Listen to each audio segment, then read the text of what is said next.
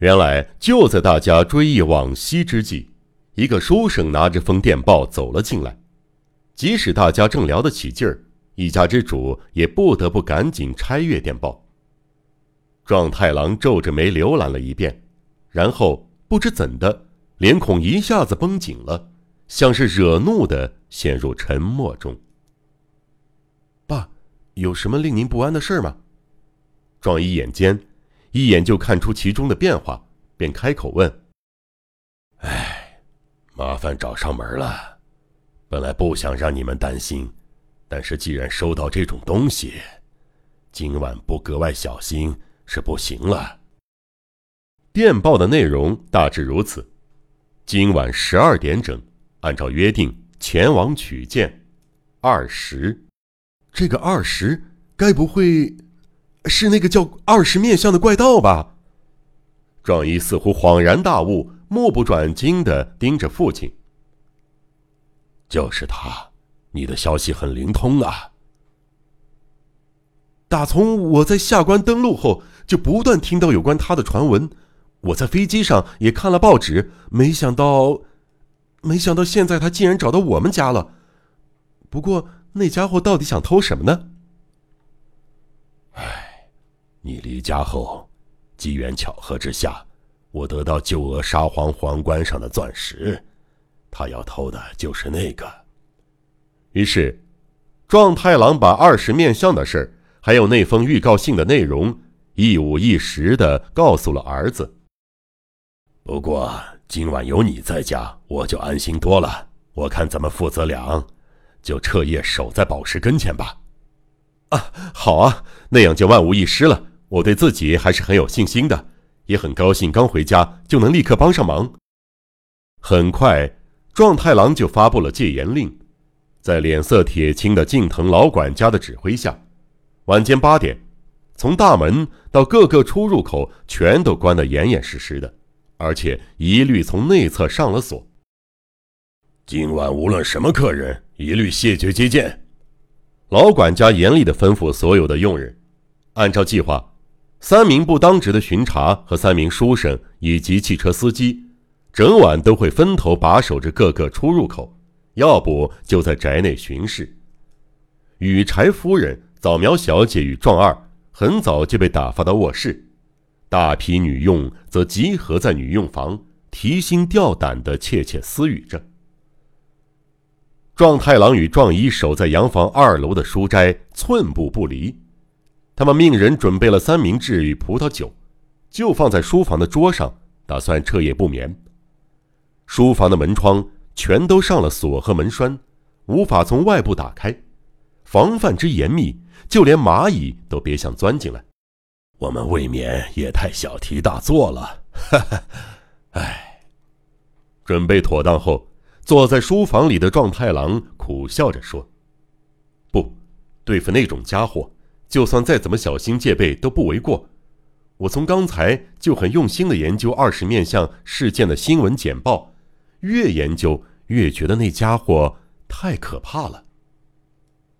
壮一神色肃然，说话的语调稍带着有些不安。那么你是说，总是如此兴师动众，戒备森严，那贼还是防不胜防？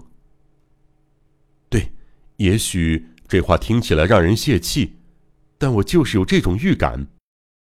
可是他到底能从哪里进来？为了偷到钻石，首先得先翻越高耸的围墙，然后还得躲过大批书生的视线。就算他能成功闯到这里，也得打破房门，接着还得与我们父子俩搏斗。而且这样还没完。钻石放在配备了复杂密码的保险箱里，那贼并不知道密码。就算他真是个魔术师，也没这个本事闯过四五道高难度的关卡吧？哈哈哈哈哈哈！壮太郎放声大笑，但是他的笑声中似乎带有某种空虚的、虚张声势的意味。可是，爸，我看报纸上的消息。那家伙不是已经一次又一次不费吹灰之力的达成了看似绝不可能的惊人之举吗？有个实际的例子，就是东西放在保险箱，自以为可以高枕无忧了，没想到保险箱背面被挖了个大洞，里边的东西全都不翼而飞了。还有个例子，有五名壮汉看守着，却在不知不觉中被人下了安眠药，紧要关头全都陷入昏睡中。那家伙很聪明，有随机应变的才智，什么办法都想得出来呀。喂喂，壮一，听你的语气，简直是在夸奖小偷嘛！壮太郎愕然的盯着自己的儿子。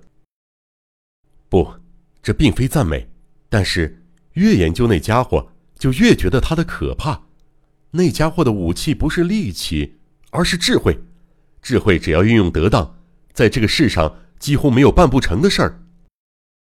说话间，夜渐渐深了。似乎起了点风，一阵黑风吹过，震得窗玻璃咔咔作响。都是你把小偷的本事说的那么煞有介事，害得我也忍不住跟你担心起来了。还是先检查一下宝石吧，否则保险箱背后要是被挖了个洞，可就麻烦了。哈哈哈哈！壮太郎笑着起身，走进摆在房间角落的小保险箱。转动密码锁，打开柜门，取出一个黄铜制的匣子，然后他郑重其事地抱着小匣子坐回原来的椅子，再把匣子放在隔开他和壮一的圆桌上。这，还是我头一次见识呢。壮一似乎对匣中的钻石深感好奇，双眼炯炯发亮。嗯，你的确是头一次，你看。这些闪着晶莹光亮的钻石，当年曾装饰在俄国皇帝的头上呢。一打开匣子的盖子，顿时炫目的七彩红光晃得父子俩几乎睁不开眼。六颗大如黄豆的华贵钻石，就在那黑色的天鹅绒台座上，璀璨生辉，确实是罕见的珍品。等壮一欣赏够了。壮太郎才合上盖子。这个匣子就放在这里吧，比起放在保险箱里，还是你我四只眼睛盯着更保险。是啊，这样应该比较妥当。两人已无话可聊，于是隔着圆桌上的珍宝匣子，不时凝视着对方的面庞。夜风一阵阵吹得窗玻璃咔咔作响。远处传来几声激烈的狗吠声。几点了？十一点四十三，还有十七分钟。壮一看着手表回答。两人于是又陷入了沉默。仔细一看，就连向来豪迈大胆的壮太郎，脸色也有些发白，额头隐约冒出汗珠。壮一的拳头握紧靠在膝上，咬紧牙根儿。室内是死一般的寂静，静的仿佛两个人的呼吸声以及手表秒针的滴答声都清晰可闻。已经几分了？还有十分钟。就在这时，两人的视线余光同时瞥见一个白色的小东西，飞快的在毯子上移动。哎，是老鼠吗？壮太郎不禁一愣，低头。视线开始在身后的桌下搜寻起来，那白色的不明物体好像躲到桌子底下去了。搞了半天，原来是乒乓球啊！不过这东西是怎么会滚过来呢？他从桌下捡起乒乓球，不可思议的打量着。的确很奇怪，也许是壮二随手搁在架子上忘记拿走，不小心掉下来的吧。也许吧，不过。几点了？壮太郎询问时间的间隔越来越短，还有四分钟。两人四目相对，秒针移动的声音似乎都变得很可怕。三分钟，两分钟，一分钟，预定的时间越逼越近。二十面相说不定已经翻过了围墙，现在也许正走在走廊上，不，也许已经来到了门外。正竖起耳朵偷听呢。哎呀，该不会是下一秒、下一秒就会发出可怕的破门的声音吧？爸，您怎么了？没有，没有，什么事儿都没有。我才不会输给什么二十面相呢。嘴上虽然这么说，但壮太郎的脸色都已经惨白了，双手扶住额头。三十秒，二十秒，十秒，伴着两个人的心跳，令人窒息的可怕时间，终究是一秒一秒过去了。喂，几点了？壮太郎几乎是在呻吟。十二点零一分。什么？已经过去一分钟了！哈哈哈哈哈！哈！你看吧，壮一，二十面相的预言信根本靠不住，钻石好端端的就放在这里，没有丝毫异状！哈哈哈哈哈哈！壮太郎带着一种胜利者得意的姿态，哈哈大笑，但是壮一毫无笑意。我不相信，钻石真的平安无事吗？二十面相会是那种不信守诺言的人吗？你说什么傻话？钻石不是明明就在眼前吗？可是，那是匣子。这么说，你是认为光剩下匣子，里面的钻石已经不翼而飞了吗？我，我想检查一下，没有亲眼确认，我放心不下。壮太郎不由得起身，双手按住黄铜匣子。壮一也站起来，两个人的眼睛几乎有整整一分钟，诡异的目不转睛的瞪着对方。那么就打开看看吧，不可能发生那种荒唐的事儿。啪！匣子的盖子打开了，同时壮太郎的嘴里发出“啊”的一声惊叫。不见了，黑色天鹅绒台座上，空空如也。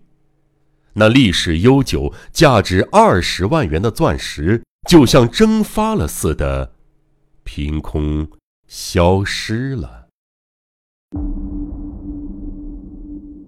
拥有二十种面相，神出鬼没，变幻莫测。没有人知道他真正的长相。名侦探遭遇史上最大危机。江户川乱步最畅销侦探小说《怪盗二十面相》。欢迎收听。